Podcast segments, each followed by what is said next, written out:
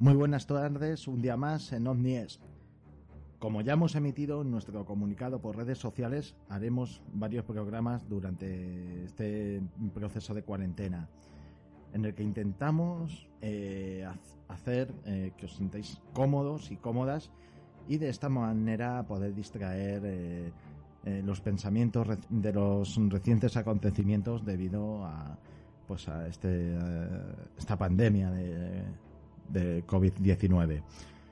De modo que manteniéndonos fieles a nuestra temática, eh, este tipo de debates eh, sobre la epidemia eh, los dejaremos aparcados y en manos de los profesionales y por supuesto pues nosotros seguiremos con nuestros casos de, ufología y, de modo que si ustedes quieren evadirlo por un rato y adentrarse con nosotros, dar vueltas, dar vuestras opiniones, eh, para futuros programas y así ayudarnos, pues sean bienvenidos.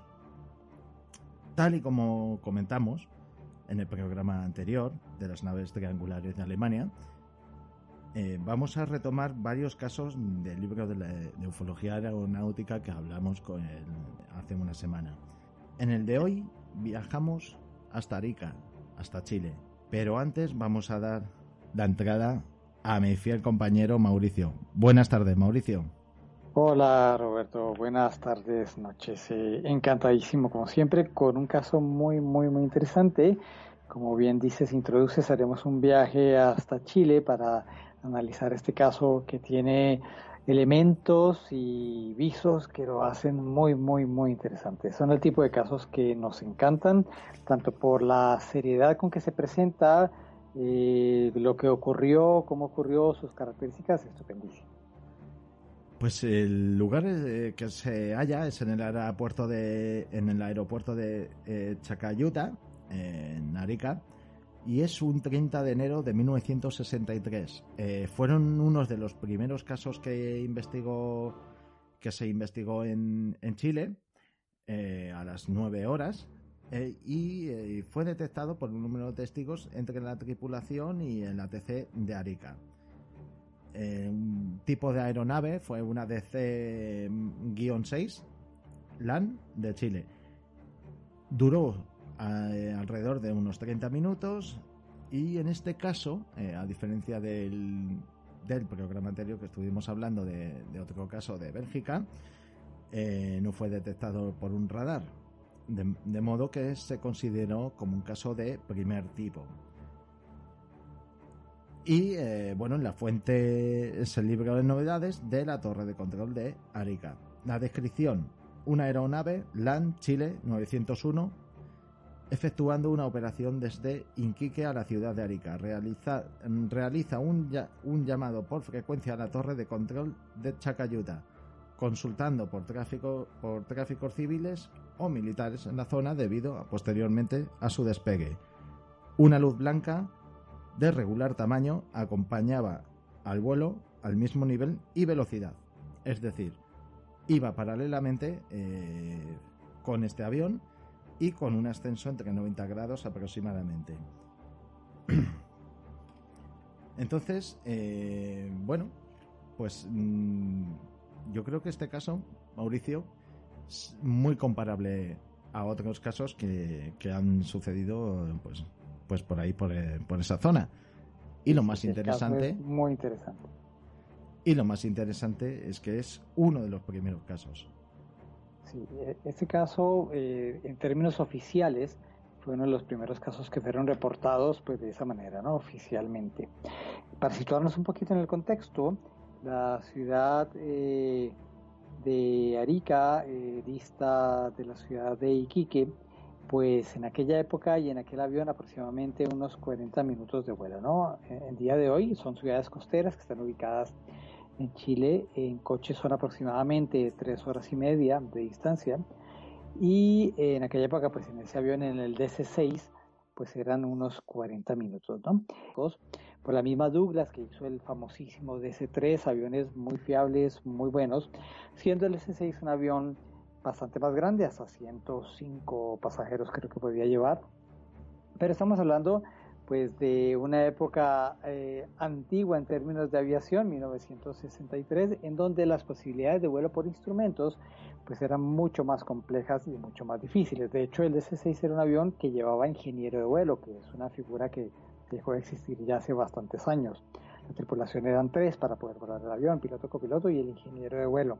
Un avión con motor a pistón que podía realizar vuelos largos eh, y con una capacidad importante porque tenía motores potentes. ¿no? Entonces estamos hablando no de una pequeña nave, sino de un avión muy grande y al parecer y según indican el documento, pues también fue avistado por más o menos 75 de las personas que iban a bordo del avión como pasajeros. Entonces el caso es bien interesante.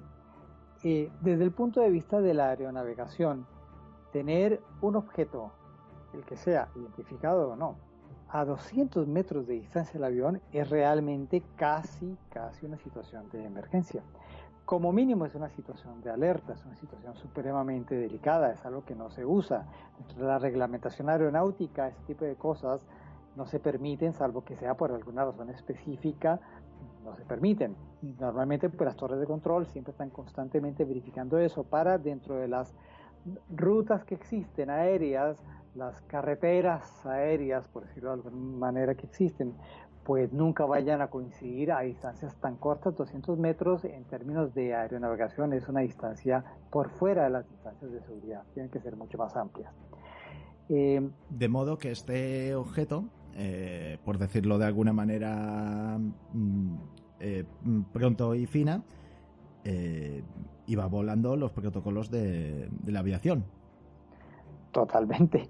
Y es una cosa muy curiosa porque, eh, según eh, eh, informaron los pilotos, apenas decolaron del aeropuerto de Iquique, avisaron el objeto que se les puso a más o menos esa distancia durante todo el trayecto hasta aproximadamente 10 minutos antes. Por lo tanto, son más o menos 30 minutos de avistamiento. Eso es algo supremamente riesgoso y complicado.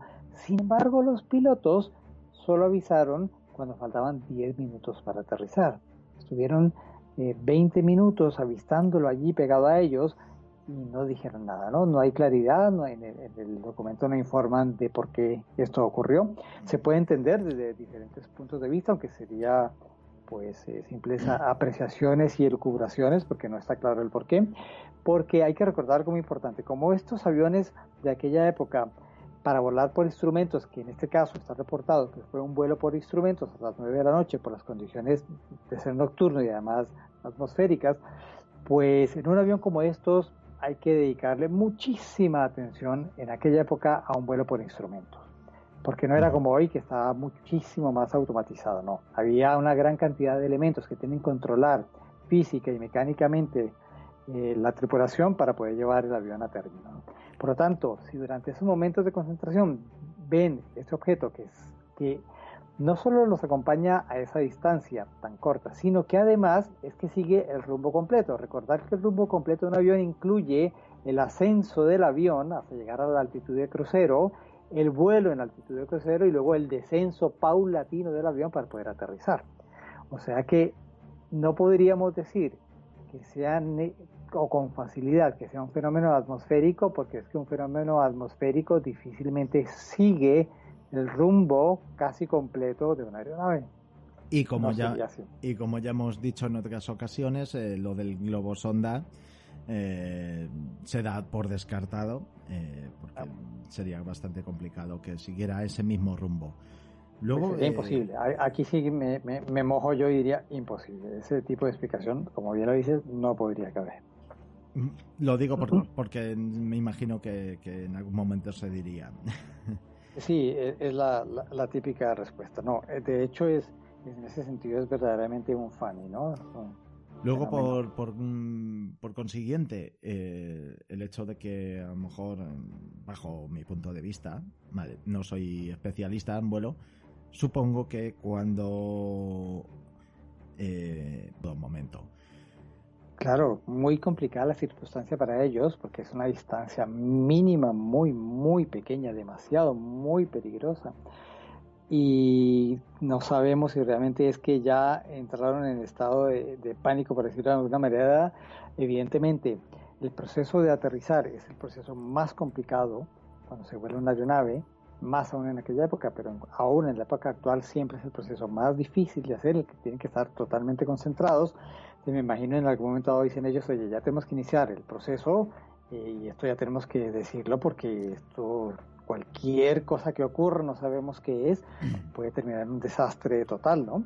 Y fijaros, es que en el momento en que ellos informan, el aeropuerto de, de, Arica pues contacta internamente con tres radares distintos, el radar de Antofagasta, el radar de, de, la torre de Iquique, que es el que tiene, y la torre de Tacna, que está en Perú, aproximadamente por carretera unos 58 kilómetros de distancia, está allí cerca en la zona. Tres radares ubicados en tres lugares distintos y ninguno detectaba el objeto que estaba siguiendo el avión. Claro, afortunadamente el controlador aéreo en la última fase, en los últimos segundos antes de que desapareciera el objeto, lo ha visto utilizando los binóculos y lo ve con relativa claridad. Que ahí es cuando ocurre el segundo fenómeno más dramático y es que el objeto que viene siguiendo al avión de repente hace un giro de 90 grados eh, y en vertical desaparece a una velocidad importante. Esto ya complica más las cosas. De modo que ni globo sonda ni globo atmosférico.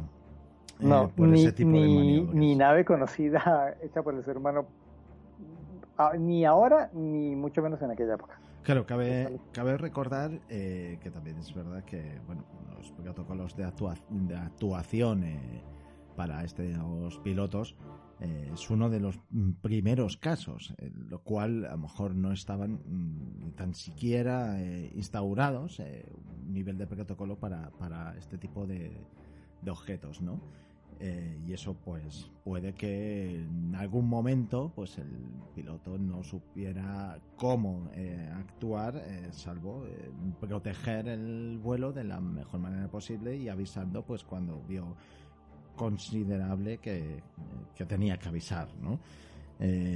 luego no es estos años de los años 60 Mauricio es curioso eh, la de casos que se dieron de avistamientos.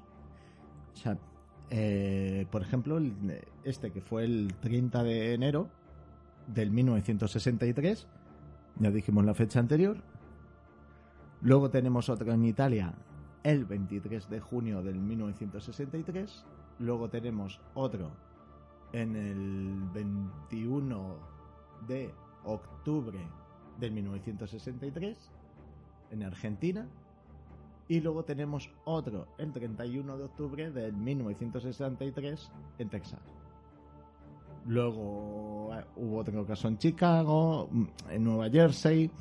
O sea, mm, varios casos en ese mismo año, diferentes objetos. Unos eh, coincidían con, con, este, con la descripción de este objeto, otros no pero desde luego fue un año bastante movido geográficamente para este tipo de, objetos. Sí, estas famosas oleadas que a veces se, dan típicamente, ¿no? A ver, e, en aquella época, fíjate, los protocolos de aviación eh, ya tenían claramente establecido que cuáles cosas podían darse y cuáles no, ¿no?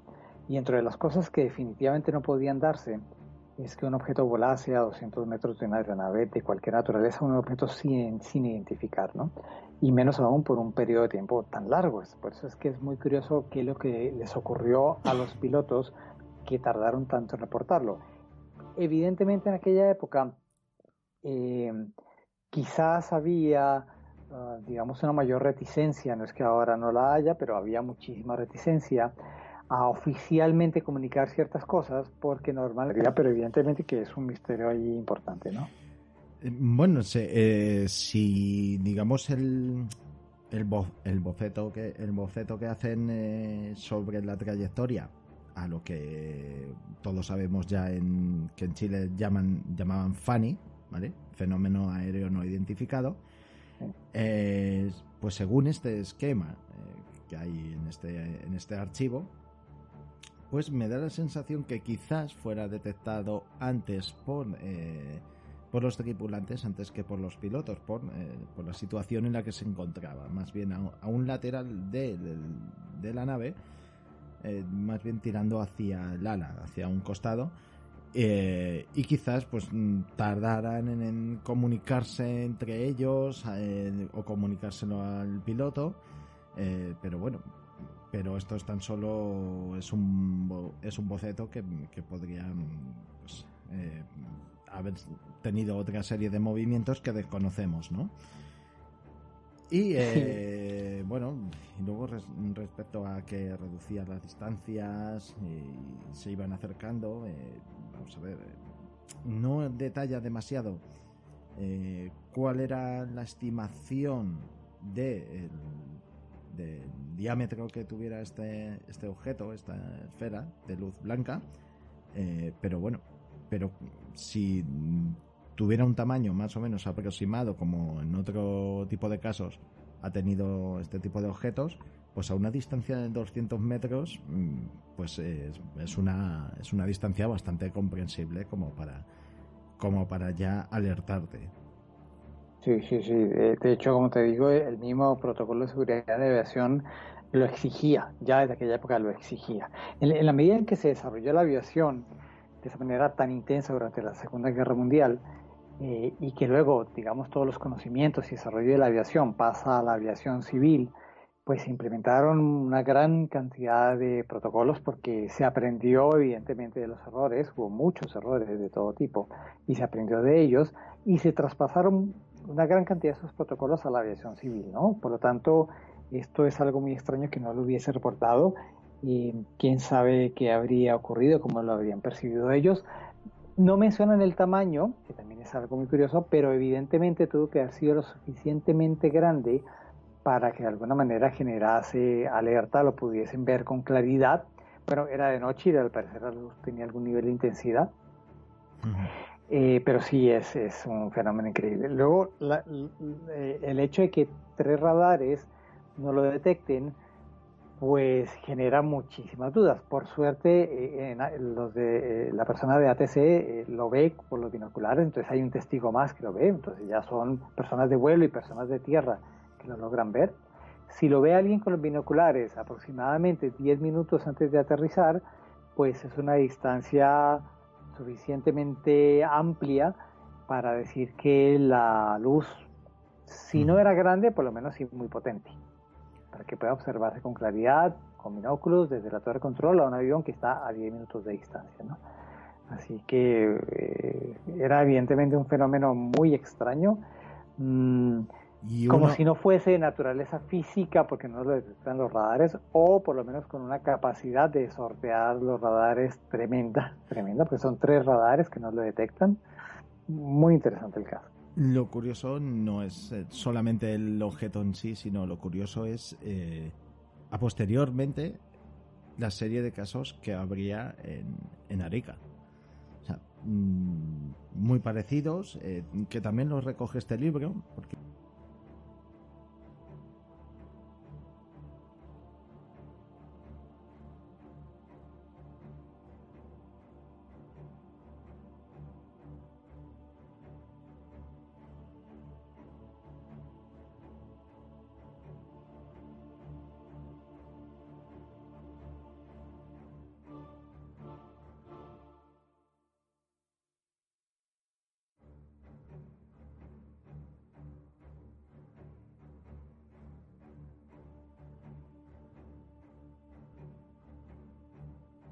que en este mismo libro, si no recuerdo mal, con este sería el tercer caso,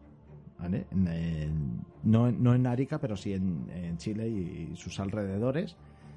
Eh, y este fue uno de los primeros y, es vamos es realmente interesante y de hecho por a partir de aquí fue cuando ya se formó el centro de investigaciones de fenómenos aéreos no identificados dado la masificación de de pues por de casos de estos que estaban teniendo pues se vieron obligados a, pues a conformar esta, esta pequeña sociedad de investigación que finalmente terminó siendo una sociedad eh, bastante importante en, en, ese sentido ¿no? Claro, de hecho hay por allí una grabación de un piloto de un avión pequeño en donde está preguntando a la torre si ven algo que él está viendo y tal, o sea que sí hay una gran cantidad de fenómenos que se han dado allí en esa zona, muy amplia, eh, por oleadas, como suele suceder en tantas ocasiones, que también es una de las razones que se discute muchísimo, ¿no? Son estas oleadas producto de fenómenos puramente socio y psicológicos, eh, tienen que ver con deseos de distracción de los gobiernos hacia sus pobladores para hacer que vean o pongan interés en cosas mientras que suceden otras más importantes. Siempre hay esas eternas discusiones. Lo que pasa es que un caso como este, pues tiene la ventaja de que involucra la aeronavegación, involucra comunicaciones entre torre y avión, involucran varias personas que lo ven, o sea que tienen una serie de elementos que lo hacen un caso serio, serio a contemplar y analizar, ¿no? Pues vamos a leer la conclusión, Mauricio, si te parece bien, de este caso, porque en cada caso siempre ponen una conclusión. Y la conclusión a la que se llegó fue la siguiente. No se poseen mayores antecedentes acerca de este fenómeno luminoso, pero al estar probablemente sin presentación en el radar, al escoltar cerca de 30 minutos al vuelo LAN, al convocar la atención de los pilotos y, además, ser observado por los 75 pasajeros del avión, realizando un brusco ascenso en 90 grados previo al aterrizaje del DC-6, puede calificar este reporte como un fenómeno aéreo no identificado que provocó una situación de riesgo para el vuelo LAN Chile 901 del 30 de enero del 1963. Es un fan y en toda regla.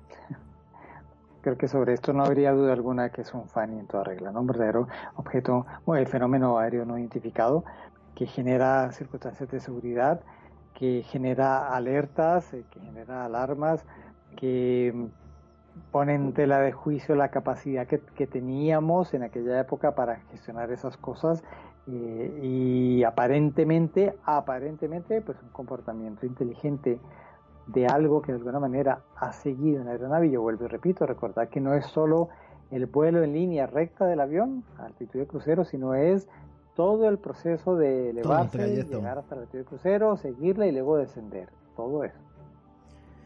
Y, eh, y bueno, y además, yo creo, eh, al final, eh, mi opinión es que por ser el hecho de que fueran 75 pasajeros lo que vieron, es como si tuviera menos relevancia, lo digo por la categorización de este caso, que es de tipo 1, eh, por el hecho de ser pasajeros y no haber sido detectado por radar etcétera, eh, pues parece que, este tipo de casos perdían fuerza por aquel entonces, ¿no? Eh, viendo un poco más, dado que este caso es una evidencia, dando un poco más a creer que en el año 1963 empezó después como una especie de oleada por Estados Unidos y etcétera, empezó como a cambiar de forma este objeto por la parte de Estados Unidos, por Nueva Jersey, Chicago y etcétera. Que vamos, em, eh, hay un mapa eh, de avistamientos que nuestros oyentes podrán mirarlo. Lo curioso es que siempre, siempre, siempre es después de la, de la quincena de cada mes. Da igual que sea septiembre, octubre, tal. Puede que sea una coincidencia relativa, pero nunca es del 1 al 15, sino que es del 15 al 20, al 30, al 20. Y, o sea, es como si tuviera marcada un, una fecha del mes eh, este tipo de objetos y, y les diera pues por, por eh, presentarse eh, en, esos días, ¿no? Qué curioso. Muy curioso, ¿no? Es muy curioso. Fenómenos muy, extraños, ¿no? Aquí se presta para todo tipo de especulaciones, hay que tener cuidado, pero, pero daría para mucho que pensar. Porque de hecho uno piensa, ¿no? Vamos a ver, si es una civilización extraterrestre, ¿por qué siguen a una aeronave durante 20 minutos? ¿Qué finalidad tiene? Una, una aeronave normal, un avión comercial normal de aquella época que iba de una ciudad a otra sin nada distinto que pasajeros y su carga habitual, ¿no? te da que pensar mucho, ¿no? ¿Cuál es la razón de hacer algo así?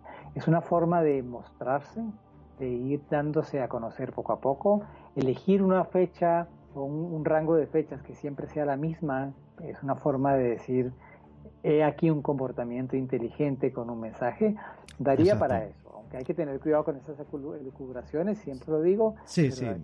Sí, eh, tal como he dicho, puede ser una mera casualidad, pero, pero desde luego es, eh, es bastante llamativo, ¿no?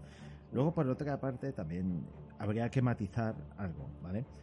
el hecho de que este objeto no fuera detectado por el radar, o lo ponga así en este caso, no quiere decir que no lo fuera. En, otros casos, que repasaremos más adelante, eh, podremos eh, observar de que en, ocasiones eh, ha podido interferir el radar, ha podido interferir la torre y quedan datos registrados de que ha sido intervenida. Ojo, y en algunos mm, casos la misma aeronave también ha sido intervenida. O sea, el hecho de que ponga que no ha sido registrado por el radar no quiere decir que no haya sido neutralizado ese radar, que es una cosa muy diferente. Cierto es que es algo que, será difícil de saber, pero hay otros casos en los que eh, pues ha sucedido. Sí, sí, de hecho en el caso que hablamos la vez pasada de Bélgica, el aeropuerto aquel, eh, fue tal cual, ¿no? Ahí hubo graves perturbaciones en los radares que los dejó en blanco, ¿no? Además, si, desde el punto de vista de no dejarse ver por un radar, a día de hoy tenemos una capacidad más o menos elevada de poder hacerlo. Es decir, no de dejar un radar en blanco y casi no funcional, sino de que no te detecten y no te vean, que es lo que hacen los stealth, más o menos lo hacen bien. Luego, la tecnología a día de hoy existe, ¿no? Si fuese una aeronave de otra civilización, pues si son capaces de venir hasta aquí, pues serían capaces de no dejarse ver, ¿no? No es algo insensato o improbable si esa fuese la explicación. Si fuese un fenómeno de tipo atmosférico, pues es un... A ver qué fenómeno tan extraño que no hemos conocido hasta ahora, capaz de, por alguna razón, seguir un avión, es que es algo muy extraño durante todo su curso, y que de ninguna manera lo detecta un radar. Recordad que los radares detectan los fenómenos atmosféricos, las grandes masas de nubes las detecta, las tormentas, etcétera, etcétera. en ese caso del, tema de atmosférico, me atrevo a mojarme. Y eh, en ese caso es relativamente imposible, porque dada que la, el avión eh, lleva una trayectoria y no tiene que por qué llevar la misma trayectoria el viento. ¿De acuerdo? Entonces, lo cual eso lo hace completamente imposible. O sea, es, sería muy, muy, muy difícil y completamente insospechable que unas corrientes de aire eh, de, de, la atmósfera y de, de nuestro planeta se pudieran llegar a comportar de esa manera favorable hacia la corriente de aire que genera la, eh, la aeronave, ¿no? sí, sí, debería descartarlo. Si, fuese, imagínate tú, un fenómeno de tipo electromagnético, ¿no? Algún fenómeno extraño que se hubiera presentado, yo qué sé, ¿no? Por, por el cubrir también de alguna manera. Pues igualmente el comportamiento es bastante anómalo como para hacer algo de ese estilo, ¿no? Y luego hacer además lo que hace, ¿no? Y es que en un momento dado sencillamente gira 90 grados hacia arriba y desaparece que entonces, no sé, muy, muy difícil, muy difícil. ¿Tú crees que podía haber sido algún otro tipo de, de tecnología? Me parece muy difícil, me parece, digamos que improbable, por lo menos en aquella época, ¿no? No teníamos algo así todavía. Y es que, bueno, no lo tenemos a día de hoy, que sepamos, ¿no? Oficialmente, por lo menos, no lo tenemos a día de hoy, porque el, el giro este 90 grados y luego vertical, subir, ascender con velocidad, esto no, no lo tenemos a día de hoy de esta manera. Y, mm, en aquella época no, con seguridad que no. Luego, mm, pues, difícil. Y además que es la eterna historia. Si yo estoy realizando algún tipo de experimentación con una nave que he desarrollado aquí en la Tierra por nosotros los seres humanos, pues no hago algo como eso, como seguir un avión, porque qué sentido tiene, ¿no? A menos que fuese otro tipo de tecnología distinto, pero, pero no, es que, que no existe nada. En este momento no existe nada de ese estilo capaz de hacer algo así. Me parece altamente improbable. Es como si el objeto en cuestión, como bien has dicho antes, eh, se quisiera hacer ver, ¿no? Eh, e incluso a conciencia de que ese tipo de aeronave eh, tiene un volumen de tripulantes, es como si quisiera ser visto. Pues es la sensación que da, ¿no? Porque ah, estoy siguiendo una aeronave durante todo ese tiempo, manteniendo el rumbo, siguiéndola constantemente, dejándome ver y luego desapareciendo de una manera tan marcada, pues evidentemente que esto también es otra elucubración, pero pues da la sensación, ¿no? De que fuese así. Ahora, hay que tener cuidado porque en el momento en que decimos eso, estamos casi afirmando que es un, objeto volador no identificado y Santos Pascuas, se acabó el tema. Pero cuando uno empieza un poco a filosofar sobre ese criterio, pues se da cuenta que podrían haber otras contrapropuestas diferentes que le darían pues, visos de realidad a ese otro método de sencillamente dejarse ver, ¿no? Si una civilización inteligente que nos esté siguiendo el paso desde hace tiempo, probablemente se haya dado cuenta que cada vez que aparece una civilización superior, la otra tiende a colapsar. Entonces dirán, uy, cuidado, no te muestres tan alegremente porque puedes crear un caos tremendo, ¿no? Puedes generar una circunstancia social inmanejable y si tú vienes en son de paz y quieres todo lo contrario, pues no parece un buen método. ¿Qué tal si te dejas conocer, te va mostrando, muestras lo que haces, lo que eres un poco por encima, la gente se va acostumbrando a ti, inicias el acercamiento de una manera más suave y delicada que llegar aquí un día, aterrizar en la Casa Blanca, en la Moncloa y, oye, gente que venimos aquí a mostrarnos, porque eso sería supremamente agresivo, aún sin querer atacar, sería muy agresivo, sería demasiado fuerte. Piensa por un momento lo que impactaría a la civilización y a la sociedad, que puede que esté más preparado hoy en día que hace un tiempo, pero aún así es un impacto muy importante. Luego, no sería un método descabellado, ¿no? No parece tan loco, mm. pienso yo. Supongamos, supongamos, y vamos a reflexionar sobre esto, supongamos que hubiera una civilización inteligente que paralelamente tuvieran pues una manera un comportamiento mm, parecido al nuestro, una manera de pensar parecida a la nuestra, ¿no? Entonces, todas estas piezas, eh, digamos que encajarían, ¿no? Porque al final el ser humano se rige por la demostración de lo suyo. Eh, eh, sin ir más lejos y a lo mejor por,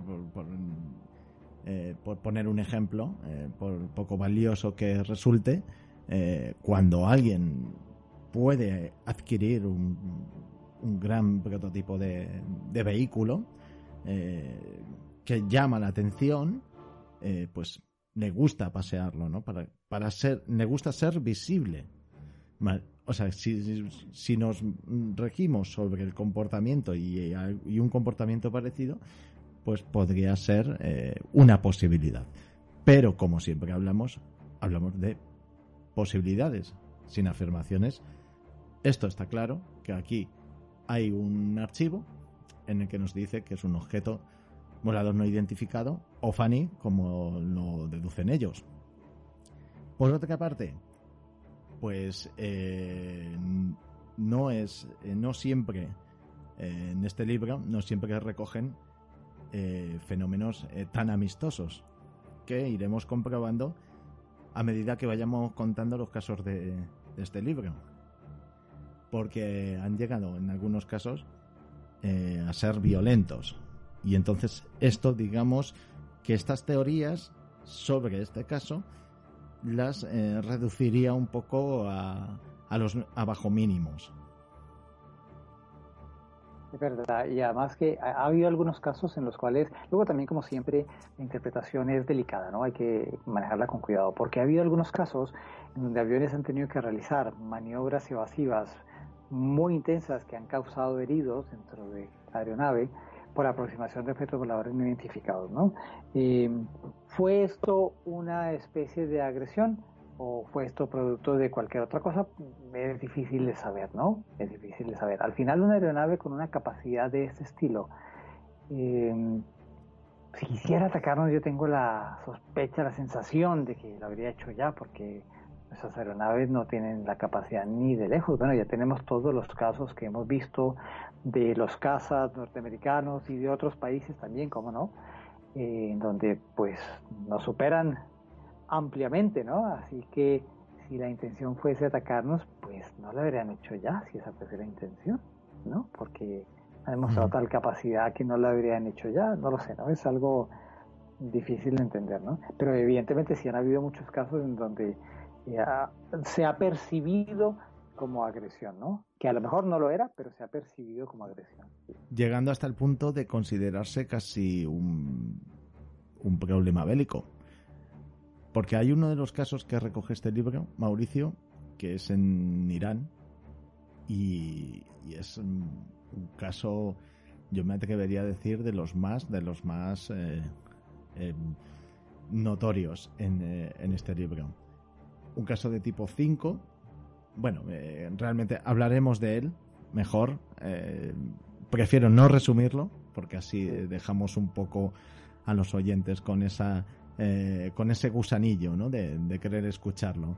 Pero es uno de los casos que más me, impactaron cuando leí este libro y fue de uno de los que te comento que llegó a, a ser, vamos, de origen bélico pues ya lo comentaremos en el próximo programa, claro que sí.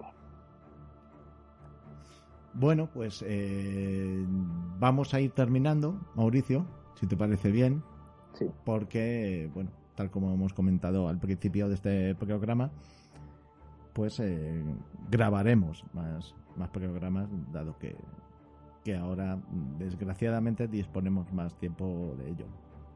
Sí, poco podremos salir. Tenemos mucha intención de hacer algún trabajo de campo, pero estamos esperando que viniese esta época de clima más suave, pero bueno, por ahora no va a ser posible. Igual tenemos temas interesantes como estos que podemos mostrar y comentaros. Espero que os guste a todos. Y como siempre, cuando salgáis por allí, cuando podremos volver a salir, pues mirad a los cielos, nunca se sabe. Y además, eh, para despedir el programa, querría hacer una petición a nuestros oyentes. Dado que la situación generalmente en muchos eh, lugares del mundo es la misma, aprovechar para, para mm, conformar una pequeña comunidad y entre todos hacer investigaciones, aportar nuestro grano de arena desde la parte del mundo que sea y poder hablar sobre ello, que creo que sería muy interesante eh, y sería una manera de comunicarnos entre todos y, colaborar para, para, investigar este tipo de casos. Me imagino que les parecería eh, bien. Veremos cómo lo, cómo lo fomentamos, cómo lo hacemos, pero creo que sería una buena iniciativa. Ojalá que sí. Bueno, pues entonces con esto, Mauricio, si quieres decir algo antes de despedirte. Que muchas gracias y hasta la próxima. Bueno, Mauricio, un saludo y un saludo a nuestros oyentes y, eh, por supuesto, ser responsables y hacer lo que os dicen y, y que esto pase cuanto antes y cuidaros. Un saludo y buenas noches.